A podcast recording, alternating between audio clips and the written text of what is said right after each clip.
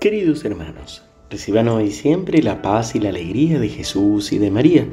Hoy, jueves 24 de noviembre, la liturgia nos presenta el Evangelio de Lucas 21 del 20 al 28. Jesús hablaba a sus discípulos acerca de su venida. Cuando vean a Jerusalén sitiada por los ejércitos, sepan que su ruina está próxima. Los que estén en Judea, que se refugien en las montañas, los que estén dentro de la ciudad que se alejen y los que estén en los campos que no vuelvan a ella. Porque serán días de escarmiento en todo lo en que todo lo que está escrito deberá cumplirse. Hay de las que estén embarazadas y tengan niños de pecho en aquellos días. Será grande la desgracia de este país y la ira de Dios pesará sobre este pueblo. Caerán al filo de la espada Serán llevados cautivos a todas las naciones y Jerusalén será pisoteada por los paganos hasta que el tiempo de los paganos llegue a su cumplimiento. Habrá señales en el sol, en la luna y en las estrellas, y en la tierra los pueblos serán presa de la angustia ante el rugido del mar y la violencia de las olas. Los hombres desfallecerán de miedo ante la expectativa de lo que sobrevendrá al mundo, porque los astros se conmoverán. Entonces se verá el Hijo del Hombre venir sobre una nube, lleno de poder y de gloria. Cuando comience a suceder esto, tengan ánimo y levanten la cabeza, porque está por llegarles la liberación. Palabra del Señor. Gloria a ti, Señor Jesús. Cuando escuchamos este tipo de evangelios, en general, algunos toman varias actitudes como preocuparse y empezar a interpretar todo como si ya se estuviera dando e incluso pensar que el fin de los tiempos o el fin de los días está llegando. Pero aunque eso fuera así, Recordemos lo que se nos cuenta de San Luis Gonzaga, que en su momento estaban con sus compañeros jugando y alguno pregunta, ¿qué harían si llega el fin de los tiempos? Y uno dice, saldría corriendo a confesarme, otro dice, saldría a hablar con mi hermano con el que salí discutiendo, otro dice, saldría a devolver todo lo que he robado.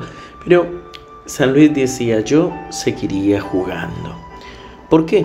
Porque no se trata de salir corriendo para salvar nuestra vida, sino de estar todos los días preparados y en cada momento para entregar nuestro corazón al Señor y para estar con Él.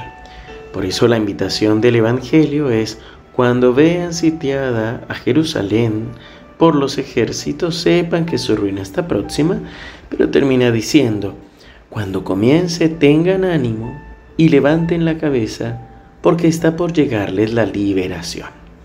Es decir, nos sigue hablando de la perseverancia. Otra actitud que se toman ante estos evangelios es una actitud tal vez de descreimiento o de escepticismo, como diciendo, bueno, pero esto ya pasó, esto ya lo dijo Jesús hace mucho tiempo, venía también diciéndolo y en cada generación, por decirlo de alguna manera, ha sucedido algo parecido. Pues bien, esta también es una realidad. Cada generación, cada época, cada situación de la humanidad tiene lo propio tiene sus dificultades, sus tentaciones, tiene también las situaciones que tienen que atravesar. Asimismo, estamos nosotros también atravesando un momento de dificultad en el mundo entero y también de persecución, sobre todo para lo que es lo cristiano, para lo que es la verdad. Creo que esto se ve también en las noticias o incluso en los ocultamientos de las noticias.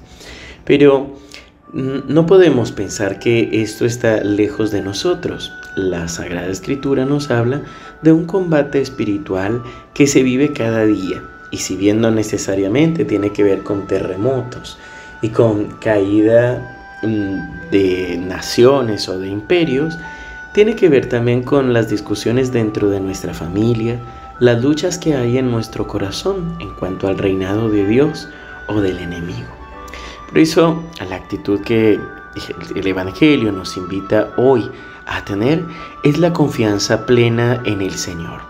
Es levantar nuestra cabeza permaneciendo en oración sabiendo que el Señor ya viene, que el Señor está con nosotros, que Él nos acompaña, que se moverán las naciones, caerán los astros, es decir, las personas famosas o aquello que incluso instituciones que parecían muy firmes, pero nuestra confianza está puesta en el Señor.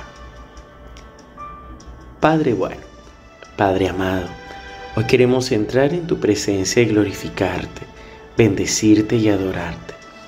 Señor, tú hoy simplemente nos adviertes de que nada permanece para siempre salvo tú, de que tú eres el único eterno, el único poderoso, el único Señor que existe desde siempre y permanecerá. Por eso hoy, Señor, queremos renovar nuestra confianza en ti. Queremos seguir proclamando que tú eres grande, que tú eres rey, que nuestra vida está en tus manos. Señor, danos la gracia de la confianza en ti y también de la fortaleza para permanecer cerca. Señor, y en medio de las dificultades, danos la constancia y la confianza, la esperanza para saber que tú vienes pronto y que vienes en nuestro auxilio. Que tu bendición nos acompañe en el nombre del Padre y del Hijo y del Espíritu Santo. Amén. Queridos hermanos, nos seguimos encomendando a sus oraciones en este retiro para sacerdotes con la hermana Bridge McKenna, con el padre Pablo Escriba. Y eh, les recuerdo que hoy a las 19 horas tendremos la enseñanza con el padre Gustavo en nuestro canal de YouTube SEM sobre el tiempo de Adviento y cómo entregar este 2022. Seguimos unidos en oración.